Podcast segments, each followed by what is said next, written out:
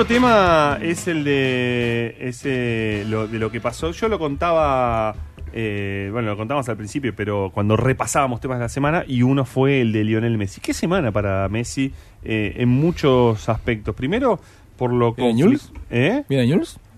Bueno, primero por lo Lo por pusieron en todos los clubes, ¿no? Sí, lo pusieron todos los clubes. Pero, pero además, digo, más allá de eso, es cierto que está en un estado de, de conflictividad con el Barcelona. Sí. Eh, se conoció. Sí, pero a su vez dice que yo amo esta ciudad. Eh, Te da a entender que no se quiere ir de ahí, a menos que, claro, esté diciéndole al Barcelona la responsabilidad de que yo siga de ustedes. Y, porque yo me quiero hagan- quedar. Hagan un mejor equipo, claro. Un mejor equipo y bueno, y se viene una renovación contractual. Este, Me impresionaba, me impresionaban las noticias de Messi, de Messi llegando a Newells eh, con toda su familia. Y si vos Eh. ibas a, a- a policiales, era Rosario, era un regadero de sangre, ¿no? De, de crímenes. Era casi como decirle, che, mirá dónde venís. eh". Rosario siempre estuvo cerca. Este, no, lo pusieron en todos lados a Messi, pero en ese amor por, por, por el Barça que dice, también es cierto que, claro, se produce esto en un momento de, de- de conflictividad. Es como que, viste, todo lo que decíamos de la AFA y Messi, Mm. bueno, es Barcelona y Messi, porque la, la información de que Barcelona supuestamente eh, utilizaba cuentas para mm, molestar a Messi cuando Messi renovaba su contrato o estaban en una puja de renovación contractual y no solo con Messi, sino con es esa sensación de que las cosas que suceden de las cuales no nos enteramos nunca, Claro. ¿no?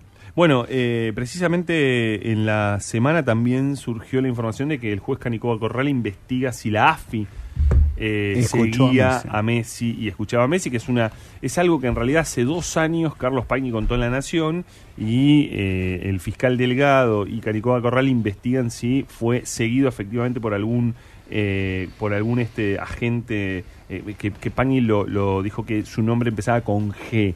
Eh, la otra cuestión que vos mencionas es que Barcelona habría contratado por un millón de pesos a la empresa i3 Venture, que, mm, se dedica a campañas específicas para generar mala imagen. En, lo ha, ha hecho campañas, no i3 Venture, sino su dueño, Carlos Ibáñez Constantino, hizo campañas para Peña Nieto en México, para Correa en Ecuador, han hecho, ha hecho campañas aquí en Argentina, ha trabajado para distintos lugares. Cuando decís campañas, ¿es campañas sucias?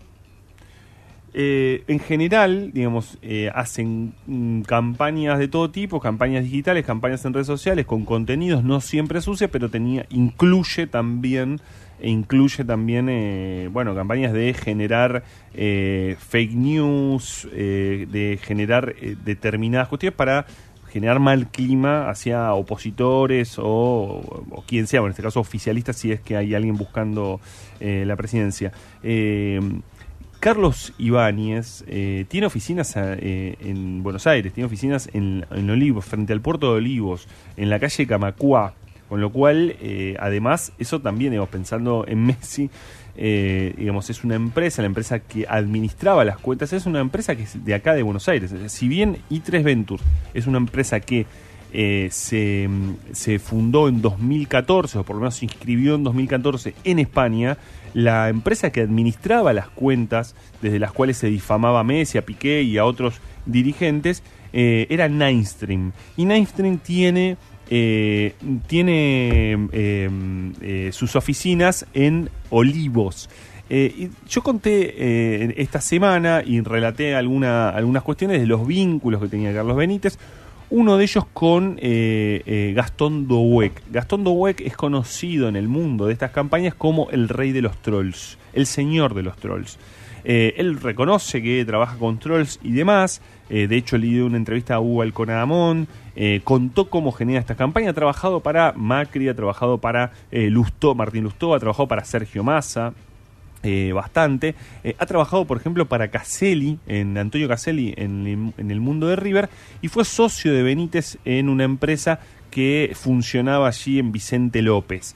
Eh, me dijo después que él había roto su vínculo formal, o por lo menos su sociedad, con, eh, con el propio Benítez, que es el señalado aquí por la empresa que contrató Barcelona, eh, que rompió su vínculo por lo menos en 2014 eh, los testimonios que yo tengo de empleados, de clientes y demás, los señalan trabajando juntos, por ejemplo, mm, para Conmebol, para Alejandro Domínguez. Eh, ¿Qué le hacían? Le manejaban las cuentas, manejaban cuestiones de redes sociales. Eh, la cuestión ahí es, claro, es saber si además de manejarle las cuentas a Domínguez o las cuentas a la Conmebol, también creaban otro montón de cuentas para generar simpatía o antipatía dependiendo la, la sensación que tiene. Cuando le preguntaron eh, a Dowek si él generaba fake news, él dice, no, yo no genero fake news, yo pongo hechos reales sobre la mesa. Después eso se va diseminando y esa es otra cuestión.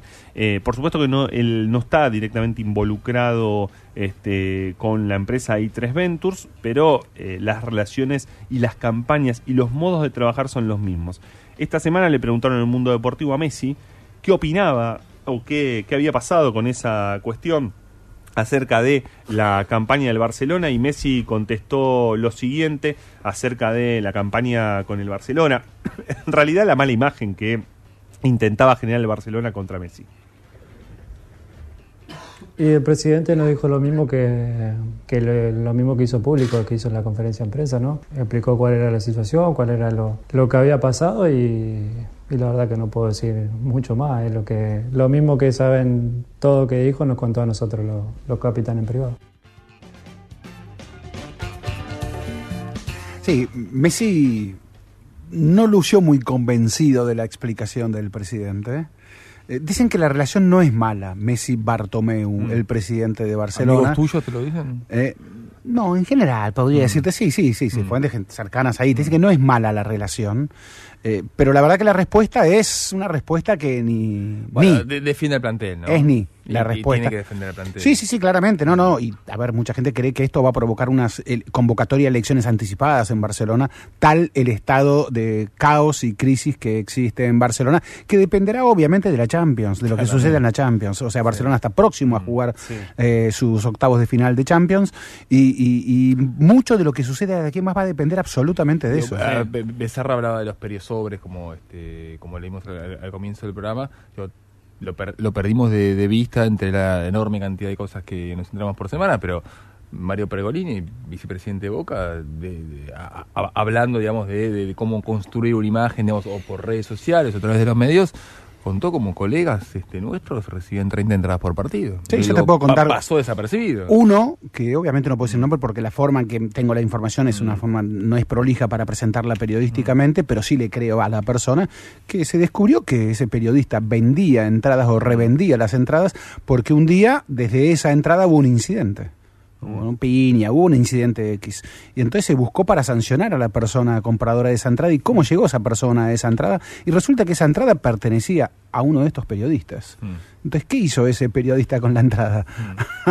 ah, así que la revendía. Mm. Ah, mira vos. Bueno, mira qué, forma, qué, qué, qué, manera de, ingresar, eh, de, ingresar, de mejorar el salario eh, que se tiene con la, con la profesión. básicamente lo que hizo el Barcelona, digamos, de crear este de crear realidades afines a, lo que interesa directiva. Igual son eh, dos cuestiones distintas, mm. porque lo, que, lo que dice Barcelona no mm. está relacionado a lo periodístico. Son, eh, son cuentas eh, fake, son determinados usuarios que se crean y que se mm. instalan y que luego se replican, digamos, como lo vemos todo el tiempo en política. Y como, se, hizo política, se, hace política en Argentina en los últimos años así, se hizo política en Brasil, recordemos eh, las fakes de, de, WhatsApp de la campaña mm. de, Bolsonaro, y se hace lo mismo en, en redes sociales eh, respecto del fútbol, digamos, se trabaja de esa manera. Yo yo hablé con este Dowek, el señor de los trolls, y él me reconocía las formas de trabajar, ¿entendés? Porque como no es delictivo además, son formas de, trabajar sobre la realidad, de intervenir en la en la realidad.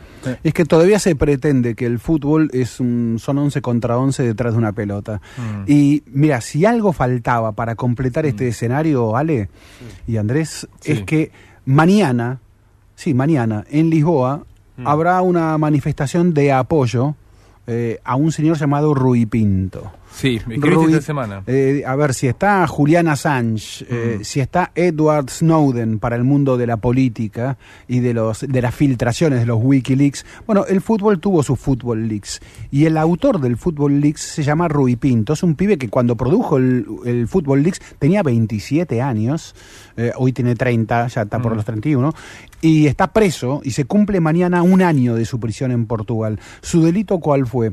Difundir 88, escúchate bien, eh, 88 millones de documentos sobre, a ver, ¿cómo podríamos llamarlo? El lado B del fútbol. Lo- 88 millones de documentos que o sea, son WhatsApp permanentes. no, Der Spiegel tuvo que habilitar un piso custodiado de manera especial, etcétera, etcétera, con todos los documentos que le dio eh, Rui Pinto.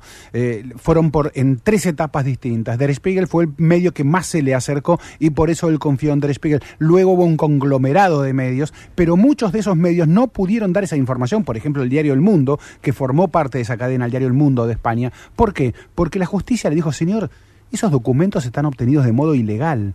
Son escuchas ilegales o hackeos, como todo hackeo, ilegal. Entonces lo que yo hablé con vos de modo privado no tiene por qué salir públicamente. Es algo privado. Bueno, el Real Madrid fue el que más perjudicado se sintió porque en estas filtraciones se encontró que Ejemplo, voy a decir solo un ejemplo. Contratan a Gareth Bale y dan una cifra. ¿Para qué? Para que no se enoje Cristiano Ronaldo. Que Cristiano Ronaldo se entere que él dejó de ser el futbolista más caro del plantel, el mejor pago del plantel, y sale por Football Leagues que estaba ganando más Gareth Bale que Cristiano Ronaldo, con lo cual Ronaldo le va a pedir más guita. Después el propio Ronaldo se ve perjudicado. ¿Por qué? Porque sale la negociación de sus abogados con abogados de una mujer que lo acusaba de violación en un hotel de Las Vegas. La negociación de abogado con abogado eh, surge allí a partir de los Football Leagues. La Fundación Messi se vio en problemas también a partir de los Football Leagues. Las negociaciones del fútbol europeo para una Champions paralela también se vieron filtradas allí por los Football Leagues.